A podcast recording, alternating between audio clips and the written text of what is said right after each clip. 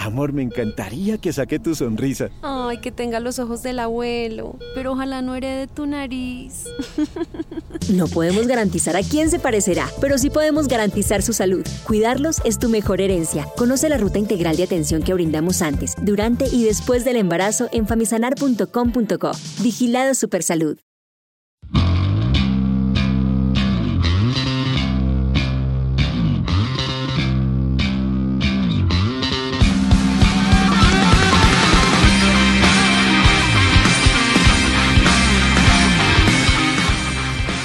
Hola, bienvenidos. Yo soy Juana Mariño. Me encuentro acá en los estudios de Acorde FD. Hoy es un día muy especial. Estoy muy emocionada porque tenemos el privilegio de poder oír hoy el nuevo álbum de Árbol de Ojos regular. Estoy aquí con Camilo Maldonado, vocalista, músico de esta banda. ¿Cómo estás? Hola, hola Juana, ¿qué más? Un saludo a todos los que nos oyen en este momento. Muy contento de poder presentarles el disco que, que acaba de salir y que es, estamos muy contentos de, de, que por fin lo tenemos en nuestras manos. Sí, no, qué emoción. Pues es la primera vez que lo voy a oír yo también y bueno, estoy muy a la expectativa. Espere, así que esperemos que al final de este podcast estemos igual de emocionados. y no como, bueno, pues se acabó. Bien, gracias por venir. Chao, chao.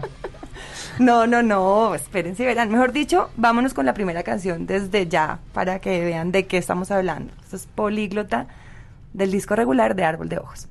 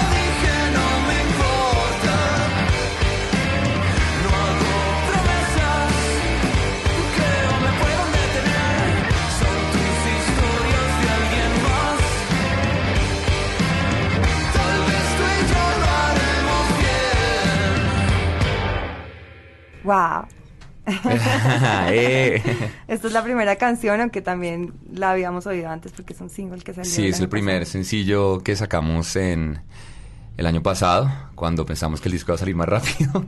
y sí, lo sacamos alrededor como de, de agosto del año pasado. Septiembre, septiembre, octubre, no me acuerdo, por eso, más o menos.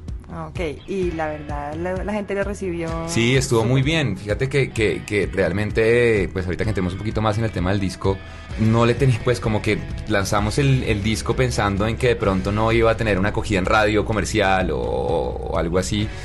Y fíjate que de la nada esta canción empezó a sonar en, en- en varias emisoras que de pronto antes no era tan fácil entrar. Y ¿Ah, sí? sí, y entonces de un momento a otro nosotros ni siquiera mandamos la canción. La canción de un momento a otro fue como, oiga, está sonando políglota radioactiva. ¿Qué? ¿Cómo así? ¿Pero por qué? Y nos pareció súper chévere. También es obviamente como un tema de... Está viva. Sí, estaba viva y, y empezó a tener una acogida y de repente como que como que le gustó a la gente y chévere. Es una canción que lo llena uno. Sí, es, es, es. Bueno, hablemos un poco de el álbum que sale después de ¿cuántos? ¿Cinco años?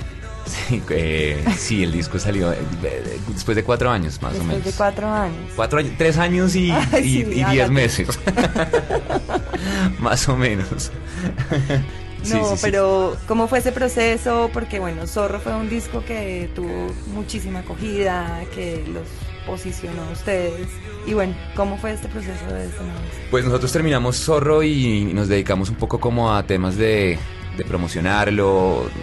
Empezamos a tocar por fuera y como que no se daba el tiempo para que nos metiéramos a estudio. Tenemos, teníamos también como otras cosas. Entonces nos demoramos un montón, pero a comienzos del año pasado, en 2015, ya dijimos como, bueno, hay que sacar ya un disco porque sí, ya sobra hola. Y entonces nos pusimos como más o menos a eso en marzo, nos pusimos en la tarea como a empezar a, componer. Digamos que lo, demorado también un poco fue el tema de encontrar, sea, nosotros somos creyentes en que no nos gustan las canciones separadas, nos gustan como el álbum. Y el álbum tiene que tener una psiquis, ¿cierto? Como igual que la banda. Y uno para componer un álbum no es solamente como venga y echamos canciones, eh, a ver qué es, sino Sí. que tiene que tener como un alma, un- co- como tenemos que estar conectados todos en decir, oiga, esto es lo que queremos, esto es lo que, esta es la psiquis El de este... álbum en sí este- tiene ajá. que contar una historia. Tiene que contar una historia, exacto, una historia de nosotros, una historia de la música que oímos, una historia de todo. Y de pronto hasta ese punto no estábamos todavía como tan conectados. eh, y de repente llegamos como un punto común de esos momentos que uno otra vez vuelve a, como a juntarse y todo y, y pasa algo bonito. Llega la música. Y entonces dijimos, bueno, listo, este disco primero que todo lo vamos a hacer diferente al disco anterior. No queremos secuencias, no queremos metro, no queremos arreglos, no queremos no queremos trompetas, o sea, una vaina pro super producida como el anterior que tenía violines, que tenía yo no sé qué.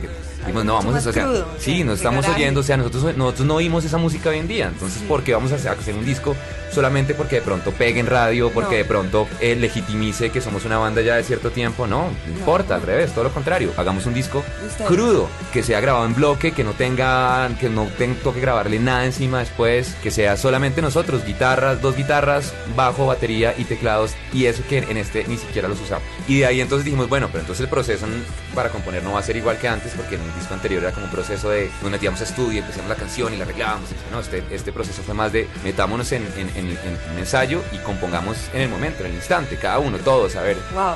y eso fue súper bonito y, y digamos que ahí fue cuando dijimos, bueno, listo, ya, ya, tenemos, ya tenemos un disco, ahora sí empecemos de verdad a camellarle al tema. Y ahí como que pues ya pues tomamos la decisión de, de grabar el disco y, y empieza ya como todo el proceso pues de grabación. y ahí es cuando entra pues un amigo de nosotros, Philip, Philip Sigenthaler, Sí. y nos dice, oiga, ¿ustedes qué? ¿Cómo es que no, no, vamos a grabar un disco. Y como él es bien amigo de nosotros y ha sido como una persona importante en, la, En el proceso. en el proceso de, de la banda desde el comienzo, eh, me dijo, oiga, a mí me gustaría como dar mi opinión, pues usted sabe que yo no sé tanto pues, de música, pero pues sé de música en esto, pero no soy músico, Sí. eh, pero me gustaría dar como mi opinión a ver de pronto de lo que ustedes están haciendo, como ayudar como a, a este tema, y nosotros de una, y digamos que él fue como el, el, el, el, El eslabón. sí, como el eslabón que hacía falta de, de verdad decir, bueno, nos vamos a meter a estudio ya. Porque a veces uno como que, bueno, sí, tenemos que grabar, pero ¿cuándo? No, espérese. Entonces fue que, bueno, ya, entra en estudio ya, ta, bla, bla, bla. Y, y ahí comenzamos a grabar. Árbol de Ojos tiene hay algo muy fuerte como en los sinceros que Sí, son para tanto en nosotros eso música. es, yo creo que eso es, es un arma de doble filo, ¿no? Hay gente que le encanta que seamos muy sinceros, hay mucha gente que no nos quiere tanto por ser tan sinceros, pero sí, realmente, realmente es, es verdad, nosotros nos gusta cierto tipo de música, hacemos lo que nos dé la gana.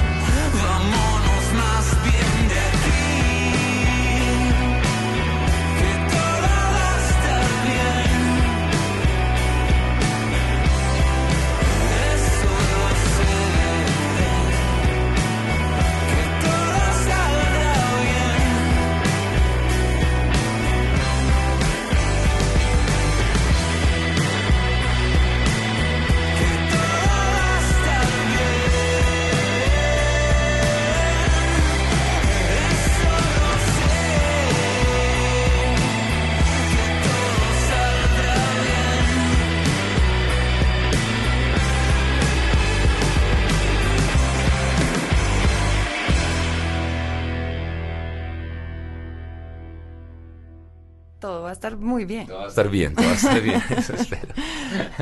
Wow, está buenísimo. Sí, es bonita, es una canción bonita. Digamos que este disco tiene algo y, el, y es y diferente al zorro en términos como de letras. Y es. El zorro era como un encuentro de, de, de lo, de lo malo que es uno. O sea, la- de, lo- de esa- de ¿Del ese diablo oscuro? que uno tiene que. Sí. Y, y a veces cuando uno juega mucho con eso se le queda. Entonces, esta canción, este disco que es como, es como, exacto, este disco es como miércoles, eh, la tengo de no jugar tanto con esa vaina, todo va a estar bien fresco. Y, y básicamente es eso, es un disco que, que habla un poco como de esos temas y como de, de aunque no es un disco, pues, de superación personal, es, es, es un disco que de todas maneras sí habla un poquito como de, Sí, hay una transformación. sí hay una transformación, o sea, como de, de, de- finalmente también pasan los años, no sé, cuando compusimos El Zorro todos teníamos 21 años, 22 años en su época, después, cuando lo compusimos, después lo sacamos como a los 10 años, porque si este se demoró, el anterior se demoró un resto más. Y Entonces, eh, en esa época pues uno estaba como, ah, no sé, fiesta, Sí, confundido. chicas, droga, rock and roll, no sé. Y entonces este disco es un poco más como de Más responsable. es un poco más responsable. Un poquito. No, no sé si la palabra responsable, pero sí. Sí, como que igual, como. la, la palabra responsable de entrada no nos gusta. No nos gusta. tampoco. No la vayamos a usar acá. Pero Bueno. no, pero sí como que no es incitando tampoco a la irresponsabilidad. Exacto. Ok.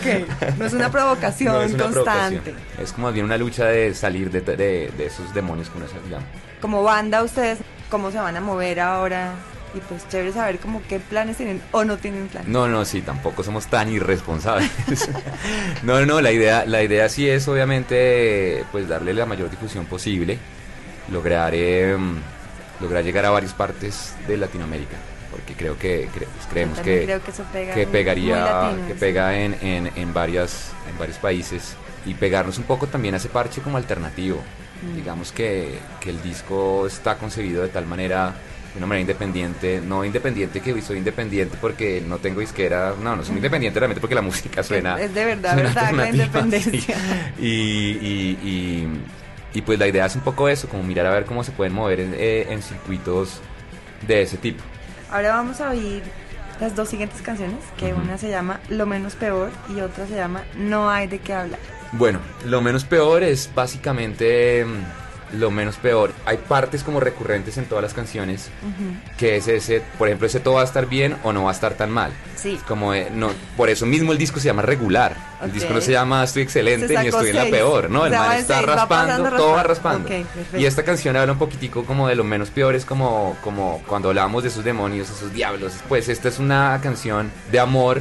Como es una, es una canción sobre, sobre la dependencia, sobre ese amor que lo, con, con- lo, lo vuelve- enfermizo. que lo vuelve a uno nada en un segundo, pero después uno se da cuenta que está mal, pero dejarlo es bien difícil. Entonces, no solamente hablando de las mujeres, hablando de- en general, de todo, de, de cualquier vicio, cualquier eh, placer, cualquier, muchas cosas. Y, y esta canción básicamente habla de eso. Entonces ahora lo menos peor es que, pues en últimas, este personaje logra de alguna otra manera, en teoría, como olvidó olvidar. Pues este- es más como decir que no lo va a volver a hacer, entonces en ese momento él se siente súper bien. Sí. Entonces está en lo menos peor, porque pues lo mejor de pronto era que no hubiera pasado. pero Sí, lo menos pero peor es por lo menos Salió bien ya librado salió bien librado en teoría. Entonces es esa y no hay de qué hablar, es, es una canción, esos momentos donde, donde ya, donde no hay de qué hablar, donde de ya todo quedó hasta ahí.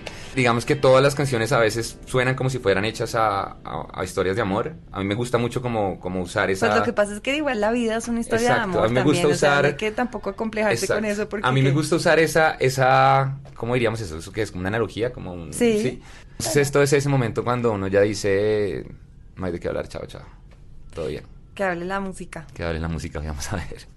Esta no es la primera vez que le hablo a ella lo que me supo conquistar.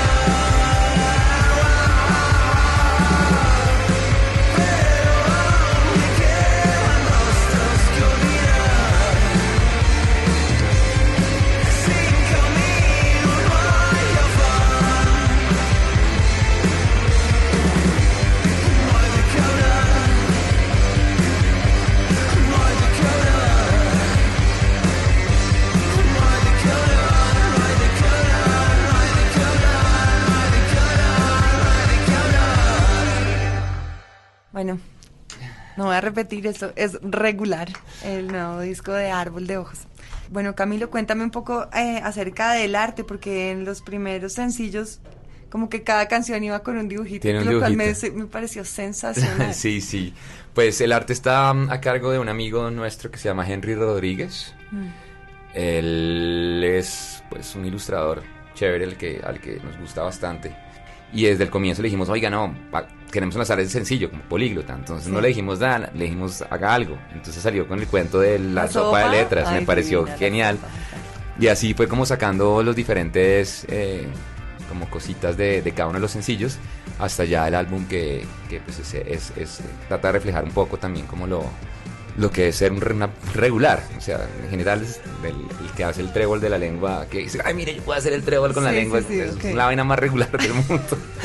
Pero la gente piensa que es súper especial. Pues obvio, Entonces es un talento. Entonces eso es como más bien como por ese lado, que, que la vaina bajó. Bueno, ¿cómo van a promocionar este disco?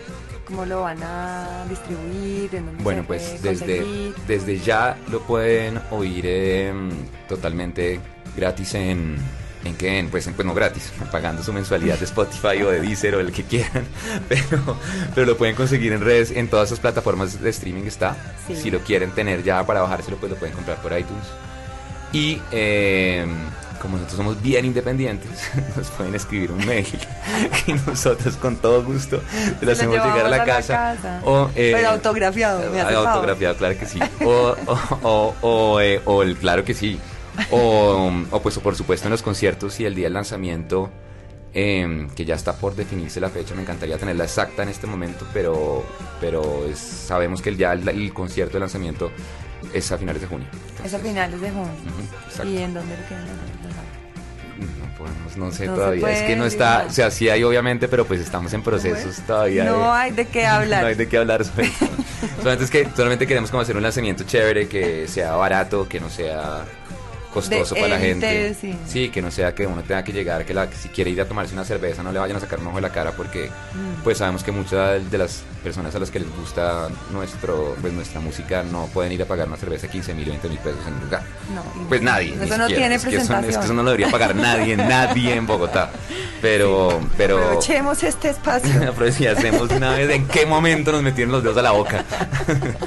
Pero no, no, la idea sí es como, eh, eh, el- creemos que el lanzamiento sí sea un poco más familiar como para todas las personas que quieran ir de todos los tipos y todos los accesos Sí. económicos y no como limitarlo de pronto a, a que, a que sea muy difícil de pagar una boleta o de pagar un trago o de pagar.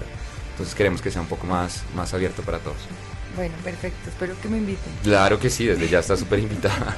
Ahora viene No fue por tontos y aprendiendo a decir no. Mucho no por ahí. Es que todo va por ahí. Es que Mucha esta vez- negación. antes era mucho sí, ahora no, no no. Pues no fue por tontos, es una canción que nos. Es una canción. Yo creo que es la canción más adolescente del disco, de alguna Sí. otra manera. Quisimos como remontarnos. Nosotros antes teníamos una banda de punk hace. No sé, en la, en la época del 98. ¿Poca Con- ley? Poca ley. Con varias personas de la, de la, de la banda. Sí. Y, y, en, y en el disco hemos recurrido mucho al punk otra vez, eh, pero pues no al punk de pronto ese neopunk que, tocábamos en esa época, sino pues un punk más punk. Pero esto es un poquito, ok, esto es un poquito más, esto, esto incluso nosotros a veces tenemos, tenemos como sobrenombres a las canciones antes de que tuvieran nombres. Entonces, por ejemplo, esta le decíamos la Ramonera. No tiene nada de Ramones, pero sí tiene algo, poquito. Ok, Como de, de cantar y de todo, y de chévere y todo es bonito y, ok. y como una historia de amor ahí como, como bonita. La otra, aprendiendo a decir no, es ya una canción que, que habla un poco de más. grandes, porque aprender a decir no, eso es Exacto, eso como es llegando a los 40. Eso es- volvemos a, volvemos a los, y, y sí es un poco eso, es como como, como que ya hay momentos en que, que decir, hey, no, todo bien. Ahorita en este momento no, pero de pronto, después. Hablemos, llámame más tarde. sí, hablemos, hoy no, pero mañana de pronto.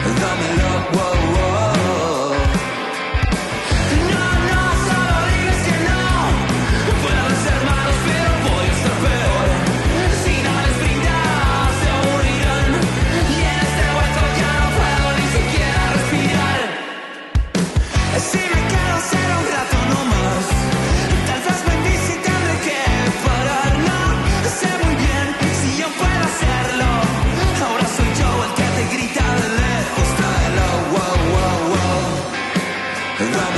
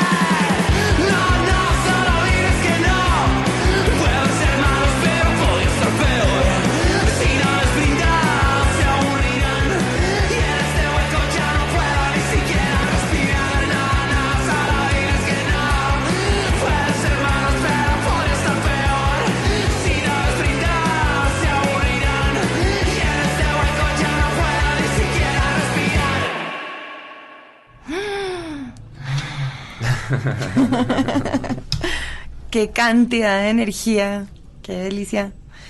Hablemos un poquito de los conciertos, hablemos de esa experiencia. Bueno, pues eh, nosotros comenzamos en conciertos de una manera rara, incluso cuando hablábamos de Philips Siegenthaler fue porque nunca habíamos tocado En vivo. nunca. Y por cosas de la vida conocimos, habíamos- teníamos tres canciones en, en MySpace, en MySpace, imagínate Sí, esa claro, me acuerdo de esa época. Perfecto. Y teníamos tres canciones en MySpace y, y por cosas de la vida nos con- conocimos a Philip Siegenthaler en la fila para dejar papeles en Rock al Parque. Entonces como que el tipo vio que, que teníamos el coso ahí, pues no nos caemos tan bien todavía. Entonces no sé. No hemos podía- terminado No de- hemos terminado de quedarnos bien, pero ahí vamos. No mentiras, estoy echando carreta, pero él vio que, que teníamos el papel que decía árbol de ojos y, y dijo, ah, ustedes son los de árbol de ojos. No, es- no sé, este man, porque sí, porque van a Sí. saber si no... No, pues es que el tipo el que le manejaba la prensa Absent Papa en esa época me habló de ustedes porque los conocía de la época de Época Ley y que lo nuevo está súper chévere, entonces, uy, sí, chévere, yo no sé qué. Y él en esa época hacía unos tours a Coachella Sí. y dos de la banda nos íbamos a ir en ese tour. Entonces, no, ay, sí, usted es Filip, uy, ¿qué más? Pues así como uno ahí, como, como uno ya sabe que el, el tipo trabaja en Radiónica y la vaina, entonces uno ahí Sí. todo como, no, claro, uy, no, toca conocerlo. Y preciso nos íbamos con él por cosas de la vida y le dijimos, ah, nosotros vamos a viajar, yo no sé qué, y entonces le mostramos más canciones. Y devolviéndonos de ese, de ese, pues de ese Coachella, nos dijo como, oigan, no tenemos banda para abrirle a los campesinos. ¿Qué tal? Ustedes, ustedes, ustedes, ¿Se ustedes tienen canciones y nosotros sí, obvio que tenemos canciones con conciertos segurísimo. Teníamos tres canciones. Cuatro, las cuatro canciones que pasamos a Rock al Parque lo que, lo que teníamos montado. Teníamos más compuestas, pero dijimos que sí. En, en teníamos como dos semanas y, y No. tocamos. Este fue el primer concierto. Y de ahí en adelante, pues tocamos en Rock al Parque. Y, y teloneamos durante bastante tiempo, incluyendo The Killers, que fue una experiencia, digamos, de esas, de las de esas experiencias agridulces, porque igual no estábamos, yo creo que no sé si estábamos tan preparados para un concierto de esa magnitud. Ok.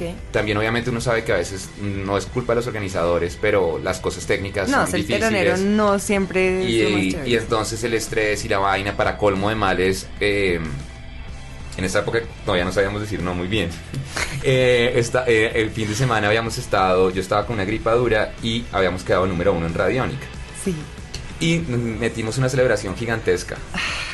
Al otro día por la mañana de esa celebración gigantesca, cuando todavía no nos habíamos acostado, me llamaron a contar, a decirme, oiga, quedaron seleccionados para The Killers. The Killers era el siguiente domingo. Y yo estaba afónico, totalmente afónico. Y entonces, pues nada, afónico y todo, me tocó ir como eventualmente al, al otorrino, la, la, la, al tipo...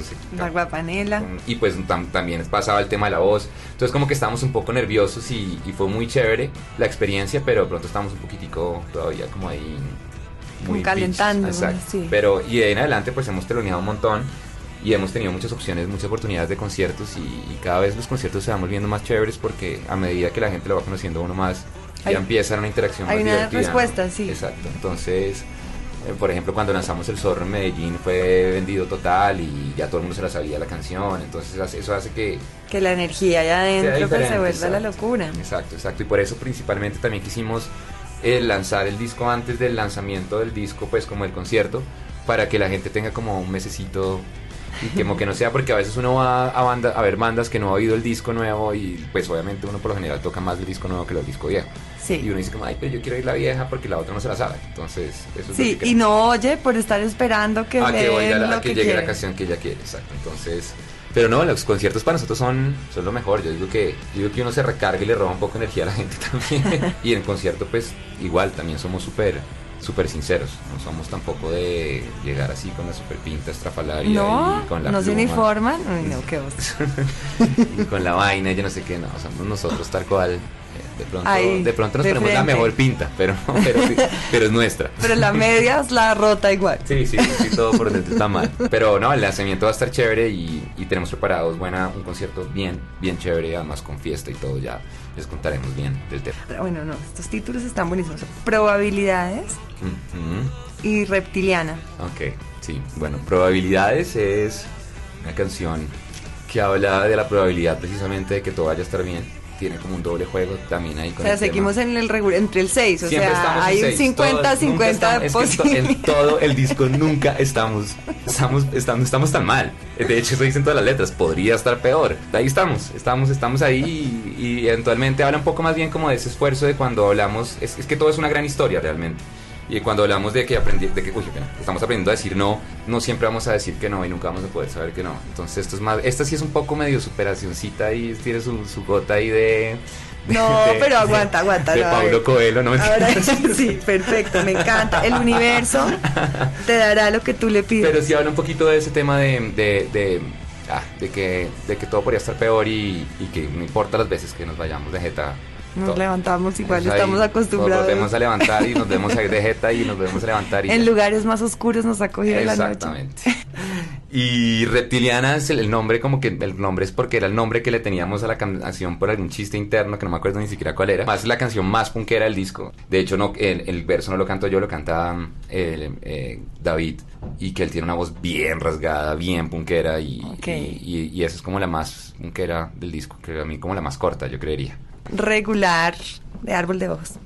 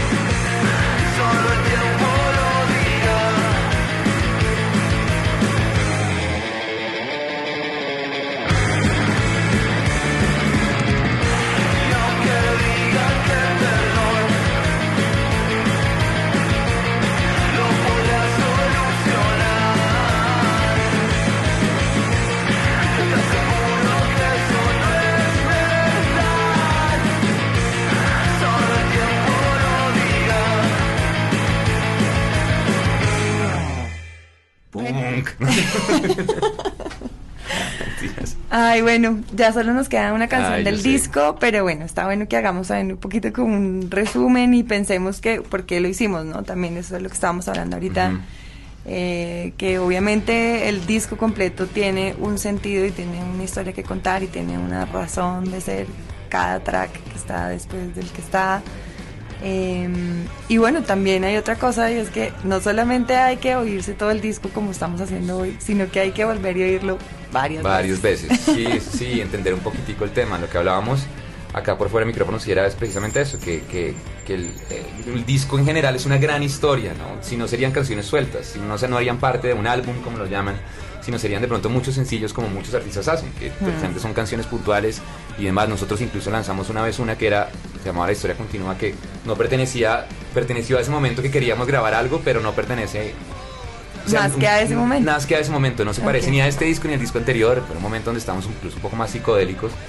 Y, y, y- y, pues la idea de un álbum es eso, que uno se siente y lo oiga y, y cuando tengan artistas que les gusten, pues se vayan a hacer un disco, de pronto no oír solamente el sencillo de moda, sino coger y poner, meterse en Spotify, en dicen lo que quieran y, y oírlo completo por lo menos para que entiendan es que hay una información. ¿no? Claro, obvio, eso se trata, es una gran historia, es una historia, son pequeñas historias que cuentan finalmente una, una- una historia global y esa, esa es la gracia. Claro, y, y, y bueno, nosotros acá estamos dando hora acerca del tema y todo, pero obviamente que toda esa información es para cada persona única y, y es ahí es en donde está como, pues según mi criterio es como ese es el fin. Claro, ¿no? Y la magia es esa, que cada persona finalmente, pues acá estamos diciendo como parte de la, historia de la Dando historia de pistas. estas pistas, pero igual cada persona lo puede interpretar como Obvio. quiera, como Sí. sea, y esa es la gracia, ¿no? Que cuando uno se siente identificado con una canción, con una letra, con, no sé, con una película, con un libro, con lo que sea, es siempre de alguna otra manera es porque, que ya es suyo. porque es suyo y, y uno lo interpreta y lo, lo ve en su momento como quiera, ¿no?